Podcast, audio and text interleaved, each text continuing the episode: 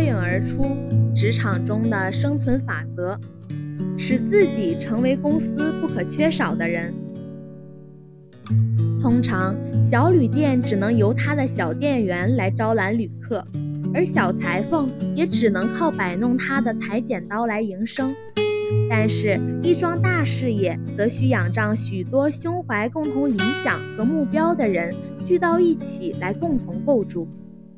它可以由一个人策划，但必须有一大帮人来执行，就好比一艘大蒸汽船在海上行驶一样，只有全体船员的精诚合作，才能保证它平稳前行。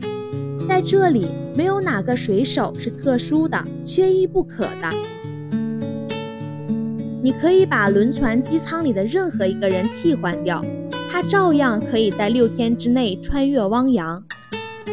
一家公司无论大小，所有的业务都应该以公司的名义进行，因为整个公司要比该公司里的任何单个人都有分量。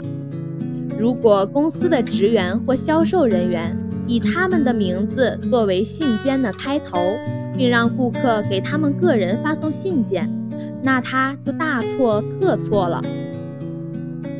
在业务中，你应该忘却个人的名分，这是你在一家大公司工作要付出的必要代价。不要对此持任何异议，这并不是什么新鲜事儿。你在所有大公司都得面对这样的情形，无一例外，因为这对一个公司的发展是十分必要的。如果你想单干，以个人的名义做生意。那么你就只能待在乡下，去谋你自己的那点蝇头小利了。贪图小利的立足点是利己主义，成功的公司不会给这种思想留下空间。当然，有人会以此为借口：如果客户直接把订单给我，我不仅能与他熟识，而且更能明确他的需要。这不比那个傲慢虚幻之物所谓的公司能更好地照顾到客户的真实需求吗？他们还说，将客户的需求通过几个部门的辗转陈述，最终下达到实际生产销售部门，这实在是太浪费时间了。对于这些说法，在此不敢苟同。长期的经验证明。所谓的节省时间是非常不确定的。的确，有时候一份紧急的订单在当天晚上就可以送到个人手中。但是，如果你所认识的那个人出去钓鱼了、打球了、生病了，或者是辞职了，去了一家与原公司相竞争的公司，那该怎么办呢？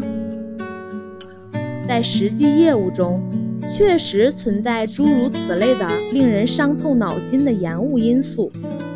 有很多因为咬文嚼字、繁文缛节而降低效率的成分，也有少数思想幼稚、目光短浅的销售人员，将公司的业务据为己有，将公司的顾客看作是个人的财产。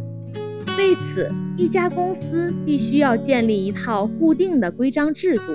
并形成公平、公正交易的信誉，否则它就不可能在激烈的市场竞争中存活下来，它也无法给公司员工提供稳定的工作和可观的报酬。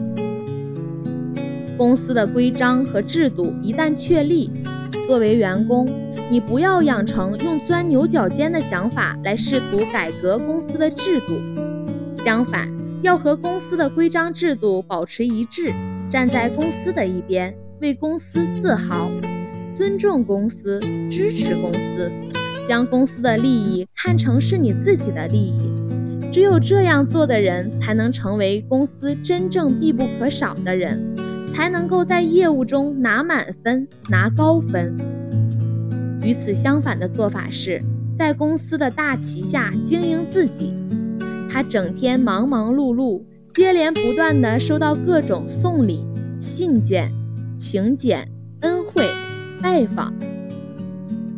慢慢的，他会变得傲慢起来。当别的销售人员招待他的顾客或是处理他的信件时，他会抱怨。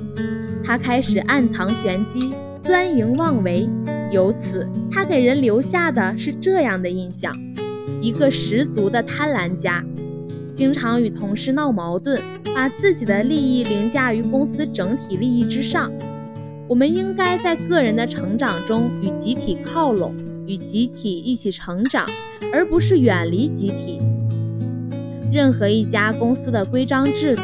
若无形之中给雇员们以公然的诱惑，使他忘却了自己的长远利益，只专注于眼前的微小利益，这也使员工丧失了人生的最大机遇。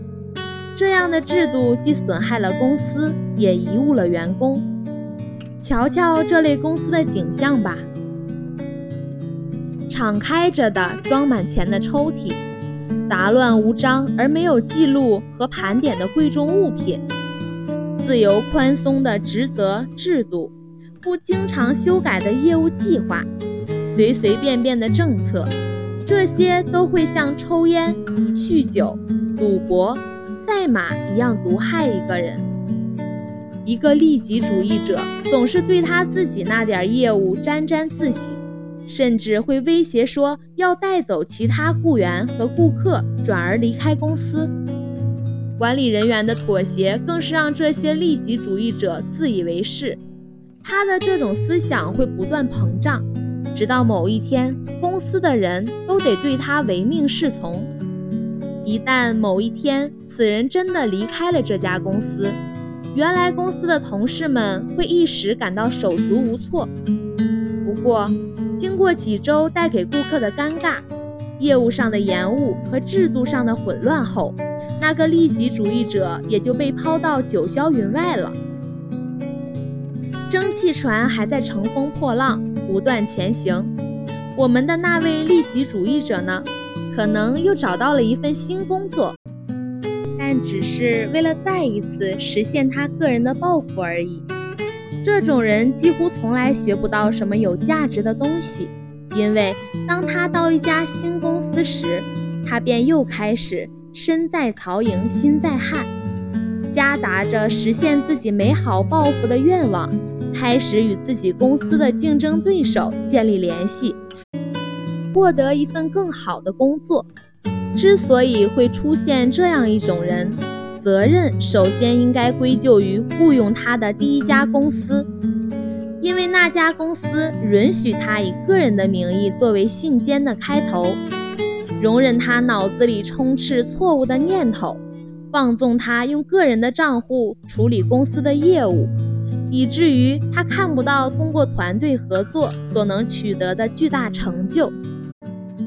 公司的利益也是你的利益，如果你不这么想，你就会损人利己。一个完全自主、能被授予充分权利的人，应该具备这样的品质。面临打击和失败时，他不会逃之夭夭，也不会撒手不管。他能够勇于面对公司的财务赤字，勇于承担羞辱与失败。